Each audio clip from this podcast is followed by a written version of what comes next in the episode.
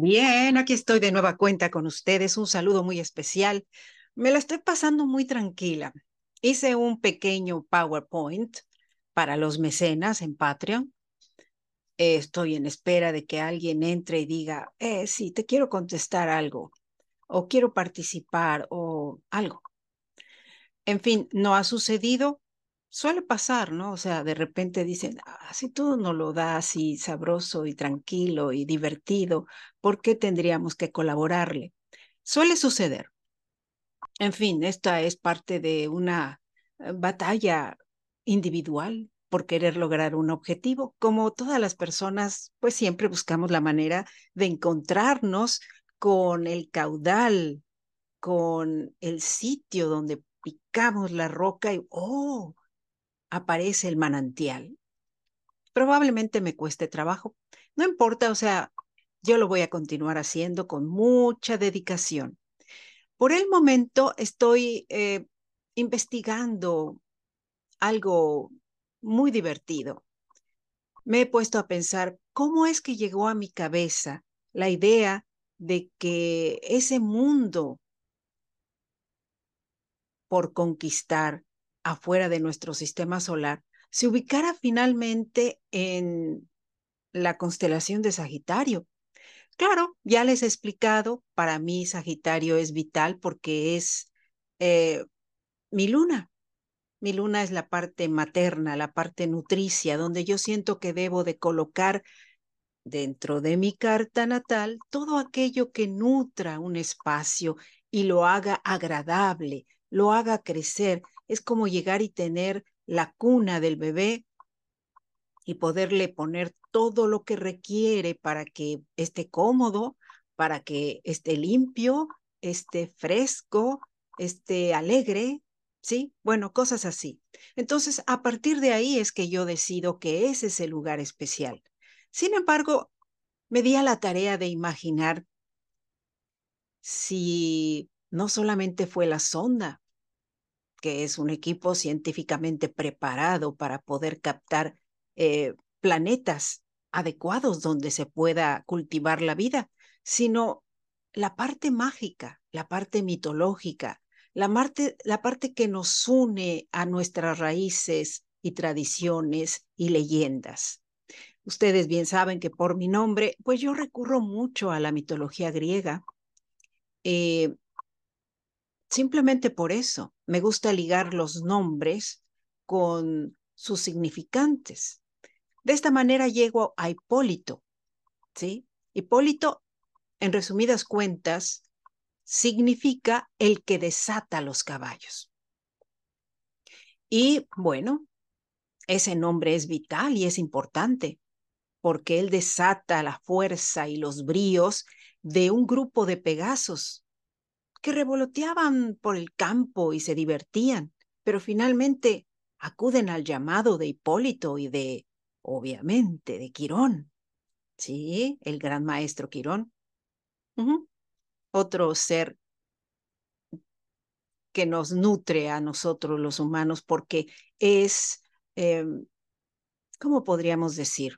Es alguien que sufrió, alguien que padeció en vida el dolor de, de una lanza envenenada y aprendió a curar a otros, a resolverle la vida a otros desde la parte espiritual, ¿sí? Él físicamente no logra curar su herida. Sin embargo, a partir de esa herida, él recrea un mundo mágico, un mundo por explorar un mundo positivo donde gestar nuevos amaneceres. Por eso lo elijo, ¿sí? Entonces digo, probablemente no solamente la sonda decidió, también la magia invocó a los centauros a dirigirse a un lugar especial donde iban a recibir información. No sabemos a dónde están llegando los Pegasos, lo más interesante de la historia es que va en la parte o el fragmento número 8 en este momento.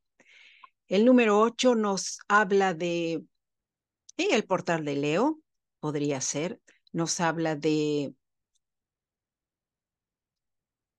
la eternidad, el 8, nos habla de aquellos navegantes que se transformaron siendo ocho amigos, nos habla de lo ilimitado, aquello que vuelve a retornar y nos crea un símbolo muy especial en nuestra vida.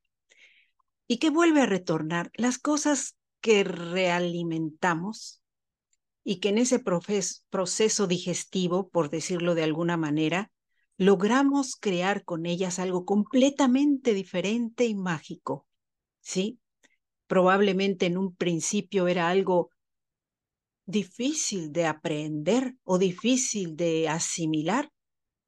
Sin embargo, al digerirlo mentalmente, nosotros procesamos y creamos algo nuevo, ¿sí? Hacemos nutricia la tierra de nuestras ideas y ensoñaciones.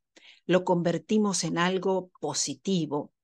Es como quien crea composta. Tú ves la composta y dices, ay, eh, ya se me echó a perder la fruta ahí en ese hueco que hice en la tierra. Realmente no huele bien. Pero tú lo revuelves con la tierra y llega un momento en que consigues que al desintegrarse esa tierra con los gusanos que están en ella, logras obtener una, una tierra muy fértil, donde puedes mm, colocar eh, flores y frutos, ¿sí? O sea, a partir de ello. ¿Y por qué voy a esto? Bueno, ya les voy a descubrir un montón de cosas mías, pero Quirón está en mi casa, en mi casa 8. Y la casa 8 es la casa de ir a lo profundo, crear una composta y emerger con algo completamente nuevo, ¿sí? Es como el ave fénix.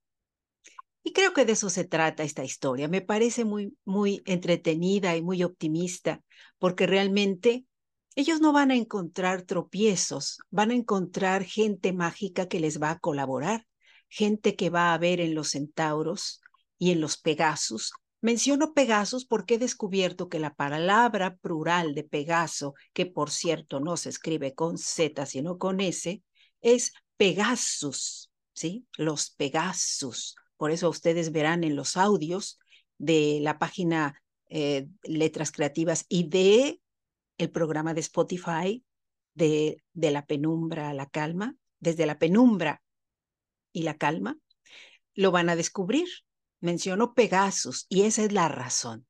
Así que ellos quiénes son? Los seres alados. Nosotros tenemos seres alados en nuestra mente. Cerramos nuestra, nuestros ojos e imaginamos mundos a los que nos queremos dirigir, mundos que invocamos para proveernos de positivismo y de cosas felices, de cosas posibles. ¿Sí? Esos son los Pegasos. Independientemente de todo lo que nos digan las historias, ustedes bien saben que yo siempre le doy un giro muy personal. Convierto a Quirón en alguien diferente a lo que muchos podrían imaginar. Hipólito pues va a ser un gran maestro porque está siendo asesorado por Quirón. Y los Pegasos pues no son rebeldes, no son gente que anda ahí a ver qué, qué hacemos, a quién buscamos qué doncellas eh, conquistamos. No, es gente que dijo, ah, nos han dado una tarea. Bueno, pues vamos a poner todo nuestro empeño en que esa tarea se cumpla. Y se están dando una divertida impresionante. Imagínate los Pegasos atravesando el Atlántico, eh, sumergiéndose en las aguas, descubriendo ah, la naturaleza marina, para ellos es sorprendente, es algo maravilloso, ¿sí? Y ahora han llegado hasta un lugar donde más sorprendidos han quedado. ¿Por qué? Oh, porque descubren que esa flecha que lanza Quirón, encendida por un rayo, atraviesa el Atlántico y llega antes que ellos. Es una flecha mágica, una flecha que se direcciona hacia el objetivo. Eso es, eso es Sagitario. Eso es el centauro. Y obviamente eso es Quirón.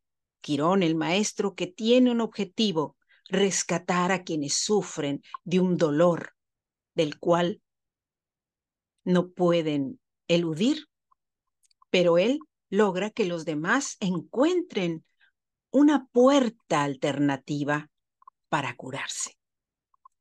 Bueno, es lo que les quería comentar el día de hoy y espero que alguien visite Patreon. Si no lo hacen, bueno, yo seguiré explorando dinámicas para poder colocar solo para mecenas. Por el momento, quiero decirles que si tienen la oportunidad de visitar mi página de letras creativas, el blog, por aquí les voy a dejar el link, los invito a hacerlo y claro, darme su opinión respecto a estos pequeños cuentecitos. Son fragmentos muy cortitos. ¿Mm? Vamos en el número 8. Mañana surge el 9. ¿Hacia dónde se dirigen los Pegasus? No lo sabemos. bueno, gracias por su atención. Recuerden mi nombre, Ariadne Gallardo Figueroa. Esto es Letras Creativas. Hasta la próxima.